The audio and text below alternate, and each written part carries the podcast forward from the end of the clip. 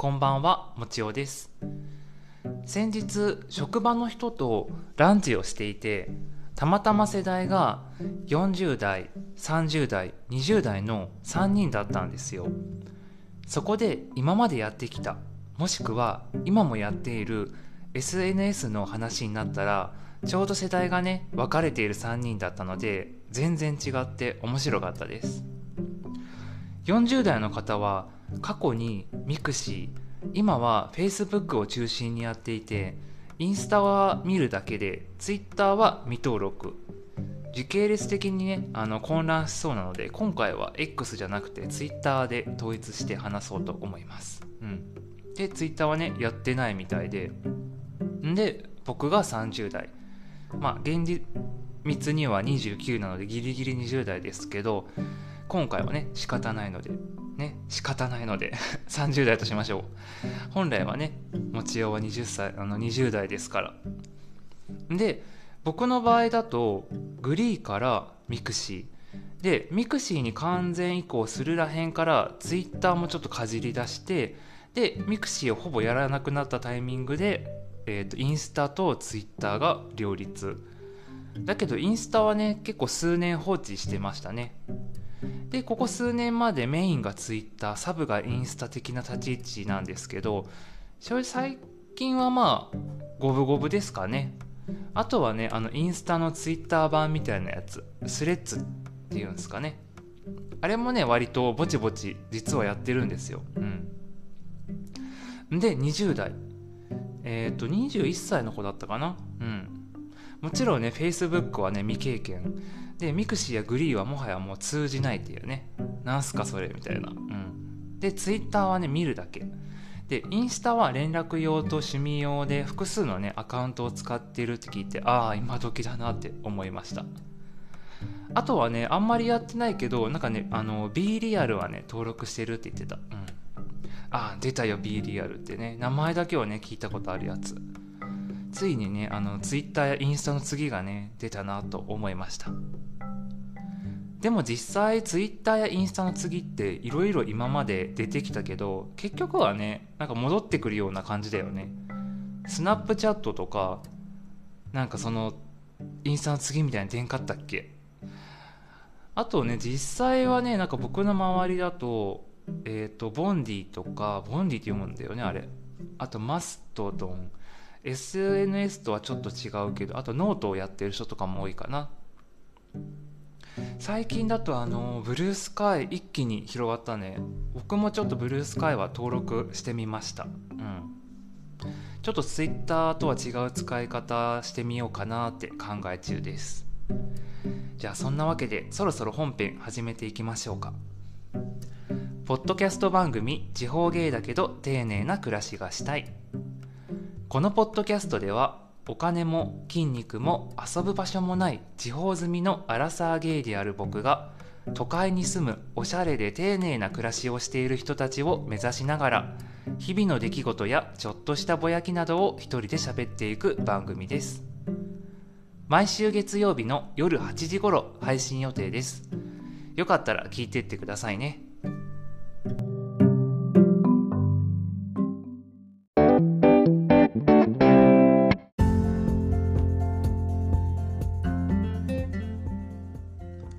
改めましてこんばんはもちおです。今回はオープニングでも少し話したんですけどもちおの SNS の、えー、遍歴やそれによってね目覚めた性癖や仲良くなった人たちそして別れそんな感じのお話です。数年で変わりゆく SNS 最もね世代間が出やすい項目ですよね。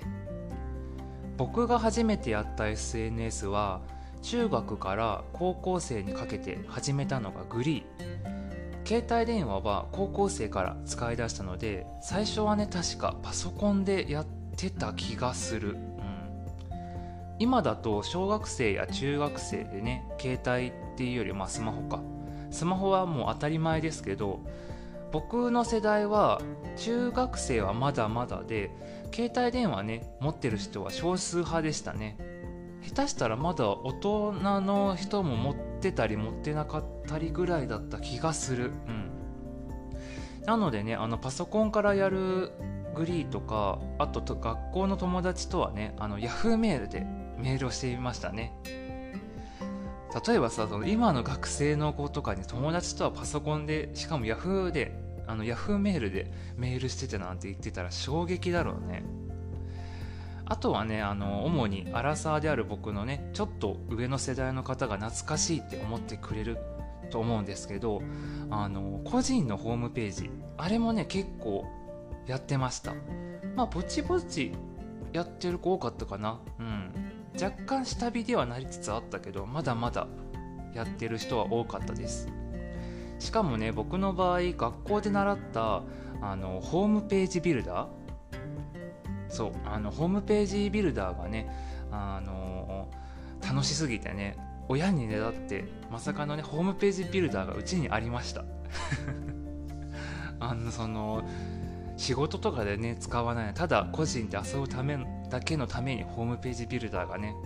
うちの実家のパソコンには搭載されていました、うん、それであの僕が SNS やホームページにはまりとあるね性癖というかねフェチというかをね開花させたきっかけが同じ学校の一人の女友達だったんですよ。もちおのね中学時代は本当にね友達がいなくてたまたま席が近かった一人のね女友達ととても仲良くなってアニメやねラノベあとねオンラインゲームのねおすすめとか教えてもらって一緒にゲームをプレイしたりアニメの感想とかを話し合っていました。今の時代だとアニメやねゲームなんてむしろなんか推し活みたいな言葉も生まれたくらいあのポピュラーな文化なんですけど当時はねもうダッサいとかオタクとか変な人が好むものっていう感じであまりね表立って人と話す空気感じゃなかったんですよね。うん、それこそオタクなんて言葉今だとね下手したらポジティブな意味になってくるというかまあポジティブな意味ではね。こう好きなものを貫き通してるみたいな感じで。でもね当時はねもう本当にネガティブな悪口っていう感じで使われてました、うん、そんな感じでねある意味秘密の趣味をね共有している感じで学校でもねまあ喋ってはいたけど基本的にはねこうネット上のグリーとかミクシーで話していました。そこでねこうアニメ以外にも僕はそこであの獣獣人いわゆるねあの獣の文化にね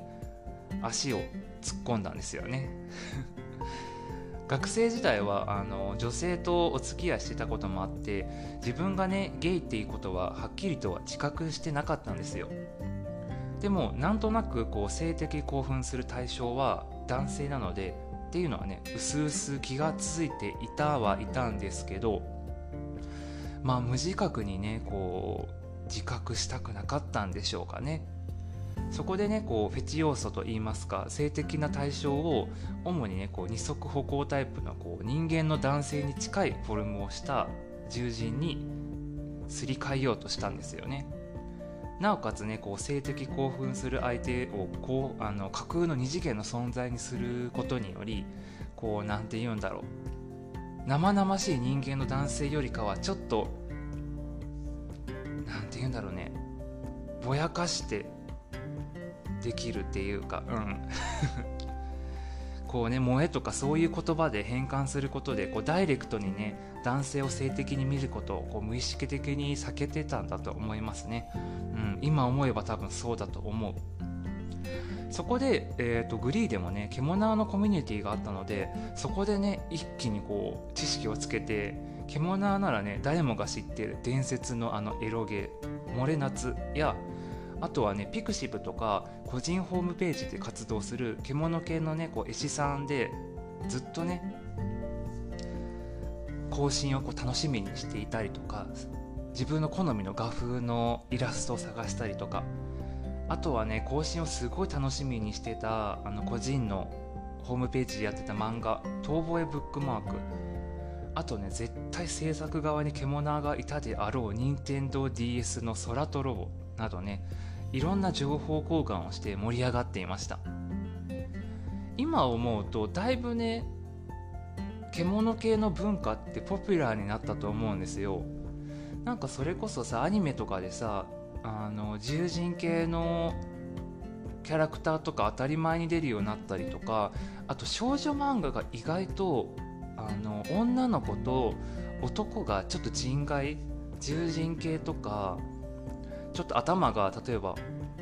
顔が隠れてたりとかロボットだったりとか割とそういう人間性をぼやかしたキャラクターっていうのがだいぶ増えてきた印象がありますね。だから当時はそういうのが全然広まってもなかったからちょっとでもそういうアニメとかゲームで獣人とか獣系キャラが出たらこうすごくねこれはいいみたいな感じでみんなでこう盛り上がった印象があります、うん、だからそれこそあの同人芸のその「モレナツ」とかは比較的獣の人が作ったから獣要素たくさんなんだけどこの「空トロボ」はね本当任天堂から獣系のゲームが出たぞみたいな感じですごいざわざわした記憶があります、うん、獣の人多分みんな持ってたと思う、うん、でねえー、っとどこ行った？うんとそう。今ちょっと原稿が今どっか行っちゃったよ。うーん ちょっと待ってね。はい。でえっ、とそんな感じでねグリーやねミクシーなどの SNS を楽しんでたんですけど当時ね SNS で結構仲良かった同世代の男友達の一人がいたんですよ。たまたまねあの更新してる人が多かった個人の、えっと、ホームページ。彼もねホームページがあってそのグリーとかミクシー以外でもコメントし合ったりとかコミュニティでね深夜までくだらない話をしてたんですが今でもねあのー、忘れない2011年3月11日東日本大地震大震災ですね。その日を境に彼の更新がピタッと止まったんですよ。で、まあ、正直あのもちろん心配ではあったんですけどそもそも住んでる場所が東日本なのか西日本なのかも分かんないし当時のね僕の周りの人だけかもしれないんだけどあのアカウントとか名前とかねこうリセットして出戻りしがちだったんですよ。でなのでそこまで深くは気にしてなかったんですよね。まあどうせまたあのアカウント消して復活するんだろうなみたいな。でそのタイミングにね僕は高校生だったんですけど中学校ではほとんど友達ができずにこうねキラキラと輝く青春を描くアニメやラノベばかり飲んであの読んでいたのでちょっとねあの高校ではと思って高校デビュー的なのを狙ったんですよ。そしたらねまさかのそこそこ高校デビューが成功したので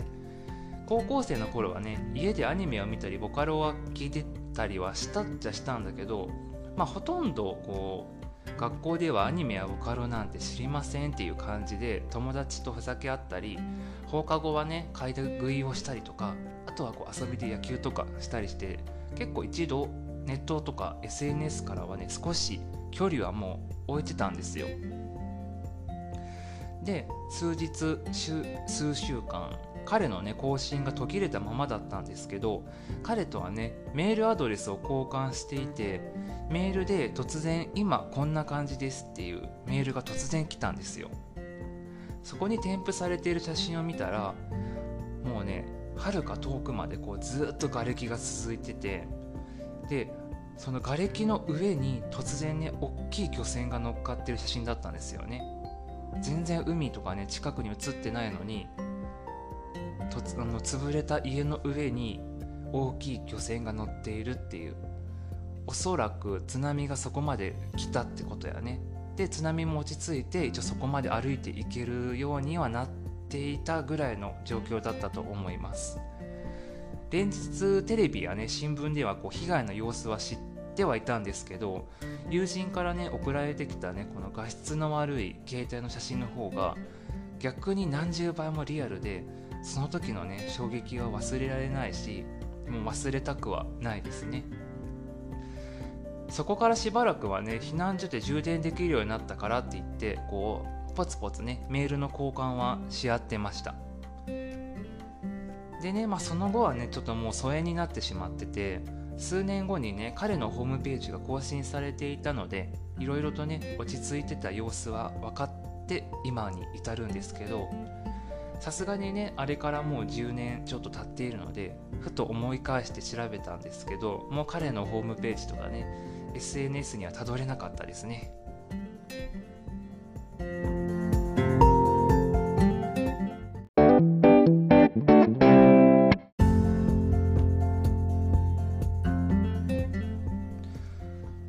な感じでね、ガラケー自体は主にグリーとミクシーをメインとした SNS を楽しんでいましたね。高校3年生ぐらいで一気に iPhone が普及しだしたんですよ。それと同時にあの広まったのが LINE。通話がね、無料なのが衝撃的だったし、っていうかね、あんまり信じてなかったんですよ。そう、衝撃的すぎて、どうせ後から金取られるよなんてね、話していたし、当時はねまだまだ主流だったあの絵文字とかあの自負とか写真を使ったデコメがねできないから別にメールの方がいいんじゃね？みたいな。でもねあのー、1年も経たずに僕がねこう大学に入る頃にはもう iPhone はもう僕も自身持ってたし友達とのやり取りはねもう LINE でした。ガラケーからね iPhone とかねスマホに移行する瞬間は本当一瞬だったね。iPhone にねもう慣れる頃にはもういつの間にかもうグリーとかミクシーからはねもう離れていって Twitter をメインに。そしてねなぜかそのタイミングで Facebook をねあのリアルの人用として活用しだしました。学校で確か必要だったかな？うん。だからねそのタイミングであの獣の人たちと交流していたツイッターアカウントだけじゃあれだったので学校の友達いわゆるリア友用のアカウントも作成して2つくらいのアカウントを使い分けていました。でね大学12年生くらいかな。ツイッターでね仲良くなった子からあの獣の趣味の方のアカウントの子がね、うん、内門っていうね存在を教えてもらったんですよ。そこでねあの本格的にゲーム系のアプリの存在を知り登録したっていう感じですね。で同じタイミングでね僕ジャックドも登録しだしたと思う。そこでねこういよいよリアルなゲイの人たち人たちをねアプリ上でね見ることになったんですよ。うわこんなね近くにたくさんいるんだと思って。ツイッターでねあの仲良くなった獣の友人たちもゲイの人はねたくさんいたんですけど大半はね顔も年齢も住んでる場所も分かんないですしもちろんねストレートの方とかあとは結構ね女性の方も多かったです。あとそもそもこう性別を公表していない人もいましたしほとんどねこう会うっていうよりかはネット上だけの存在って感じでしたね。だからこうアプリでねしっかりと顔を出して距離感が分かるゲイの人っていうのはね本当新鮮でしたね。そこでいろんな人がねプロフに Twitter などのね SNS のリンクを載せてるのを知って僕もね顔出しや自撮りとか載せたりするいわゆるこうちょっと芸用っていうかねゲーム系の Twitter アカウントをさらに作りました。このタイミングでね芸用1つ獣用1つで、えーと、リア友用が1つで閲覧用の1つ計全部で4つのね Twitter のアカウントを使っていましたね。暇さえあればねあのツイッターの各アカウントを除きツイートをしリツイートをしみたいな感じでしたね。ここであのツイッターのピークがね個人的に来てあの日々ねたくさんのアカウントを更新し続けてたんですけどとあるねきっかけで僕のこの生活がガラッと変わったんですよ。そのねきっかけと変わった過程はねすごく長くなるので一旦また今度お話しするんですけどその変わったタイミングで内門とかジャックドももちろん含めて Twitter のアカウント Facebook あと一応登録してるだけだった Instagram はもう一切消しました。もちろんねたくさんのゲイやの人や獣の人たちとも交流していたアカウントがあったんですけど、まあ、それも一旦消してネット上での交流はなくなったんですけどでその頃あの一人暮らしを計画してたりとかあとはねこうカフェとか喫茶店にはまりだしていたので、えーと、ここでねいよいよタイトル回収がいきます。このポッドキャストの。観覧用にね一つ残していたアカウントで都会に住むおしゃれで丁寧な暮らしをする男たちを見るだけ用にしようと思って片っ端にフォローしたんですよ。そう。あの一人暮らししたいからそのインテリアとかあとはねあのカフェの情報とか知りたくて。であの都会に住むねあのおしゃれで丁寧な暮らしをしている顔のいい男って大体日々行くカフェがすごい雰囲気良かったりとか部屋のねインテリアが抜群に垢抜けているので勉強がてらにね日々見ていました。ちょっと前までのねこうタイムラインがこう狂血とかクライナーとかがねもしくはちょっとエッチな自撮りとかで溢れ返っていたのがね急におしゃれなインテリアやカフェなんか手作りのねこう凝った料理にこうクラフトビールとか自然派のワインとかがねガラッと雰囲気が変わりました。ただね眺めているだけだったのであの対してねこうツイートやプロフも適当だったんですけど思った以上にねこうフォローバックしてもらっててなんだかんだねこうしっかり交流できるアカウントに変わりました。本当はね見るだけ用だったんだけどね。であのあとはね以前ツイッターで交流していたゲイの友人と、まあ、結局このアカウントが大きくなって、まあ、相互フォローし直してもらったのもあって結局このツイッターの強力なアルゴリズムであの都会に住むおしゃれで丁寧な男たちが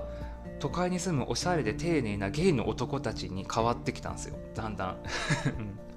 で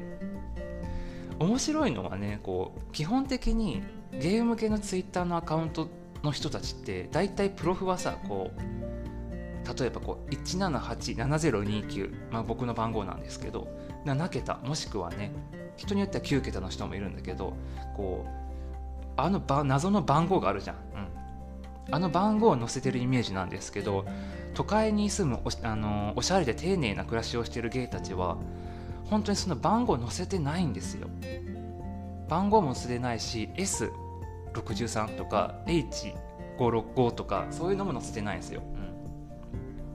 ごくまれに載せるこうおしゃれな自撮りで年齢を察してで共通のフォロワーとかでゲイかどうかを判断しています。もちろんね住んでるところも公表してないけど大体そういう人たちねもう東京に住んでますね。だから逆にあの適当に対しあの適当に書いてたので僕もその観覧用のアカウントはだからプロフを変えてなかった僕も必然的にこう都会に住むおしゃれで丁寧な暮らしをしているゲイたちと同じようなプロフィールになってたんですよ。そう。なんかどさくさに紛れてこう仲間みたいな感じになってました。あとはねもともと僕自身もそうですし丁寧業界のねゲイの人って割とゲイだから仲良くするっていうのは、ね、そこまで関係ないんですよ。趣味が合うとか雰囲気がある合うからっていう意味で交流する人が多いので女性とかねストレートの男性ともね交流してるイメージです。実際僕がメインで使っているアカウントも6割ぐらいはねもちろんその Twitter の強力なアルゴリズムでゲイたちが集まってはくるんですけど6割ぐらいがゲイ男性で3割ぐらいはね結構もう女性の方も多いです。あとね1割ぐらいはもうストレートの男性もねいらっしゃいますね。もちろんねあのちあの地方済み丸出しであの過去のね月収もね公開しちゃってるこのポッドキャストはそのアカウントではね流してないし別の名前でやっているんだけどただね共通した写真をアップしていたあのアップしていたり恐ろしくね強力なあのツイッターのアルゴリズムでね引き寄せられそうなのでねもしね僕の別名を知っている人がいたらそっとしておいてください。そんな感じでね現在の SNS は Twitter の丁寧業界アカウントとポッドキャストのね用のアカウントの2つそしてほぼ閲覧用の Instagram あとはね息抜きにポチポチ更新している Instagram の Twitter 版スレッズ。で全部で4つですね。であのブルースカイをちょっと本当に今収録した今日ですね。今日登録しました。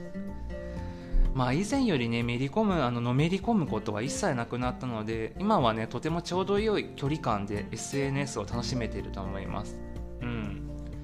あのー、僕のこのポッドキャスト用のツイッターアカウントを見てくれてる方もねちらほらいらっしゃると思うんですけど正直どのアカウントもそれぐらいの更新です、うん、1日に1回か2日に1回ぐらいポロッとツイートする感じで、うん、あとはいいねをしたりとか見たりとかっていう感じかな。うん。あそう。であのここのね原稿にはなんかブルースカーをやる前に原稿を書いたのでブルースカイはまあ登録しなくていいかなみたいな感じに書いてあるけどそう実は、うん、もう登録しました。ね。でもどうなんでしょうね。どれぐらい広まるかな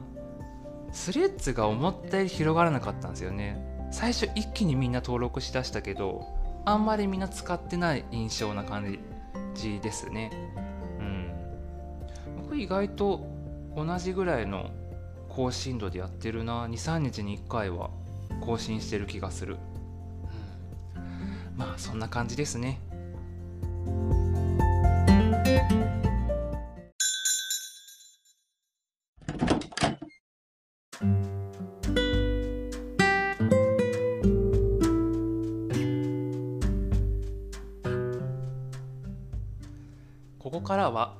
店巡りが趣味であるもちおが岐阜愛知三重を中心とした東海3県の中からお気に入りの喫茶店やカフェを紹介するコーナー今週の一杯。今週は岐阜県大垣市にある喫茶緑です。喫茶緑は一年中食べられるたくさんの果物やスイーツ系のかき氷と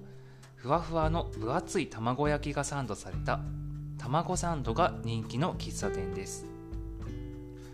昔ながらのレトロな外装と内装からは想像がつかないピスタチオやチーズカシスなどの本格的なケーキ屋さんのようなフレーバーのかき氷が一年中食べることができます。ここまでかき氷に全力ならかき氷だけでも十分そうなんだ 十分そうなのですが喫茶店らしくモーニングサービスやオムライスナポリタンなどの喫茶店らしいメニューも豊富です。土日や夏場はかき氷目当てで遠方から訪れる人もいるしドラマのね撮影スポットになったらしく聖地巡りとして来る人。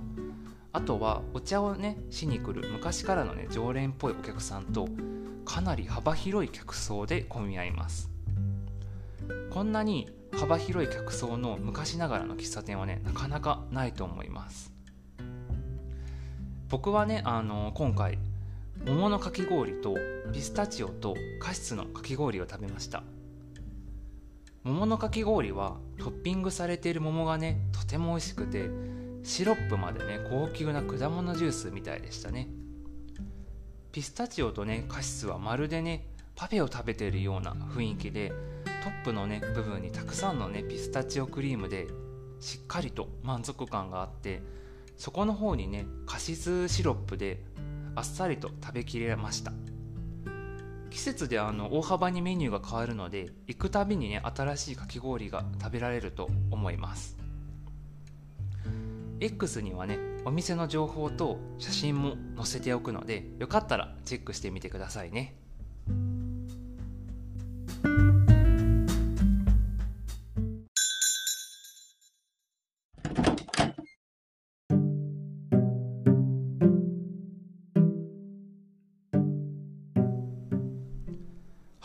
かがでしたでしょうか？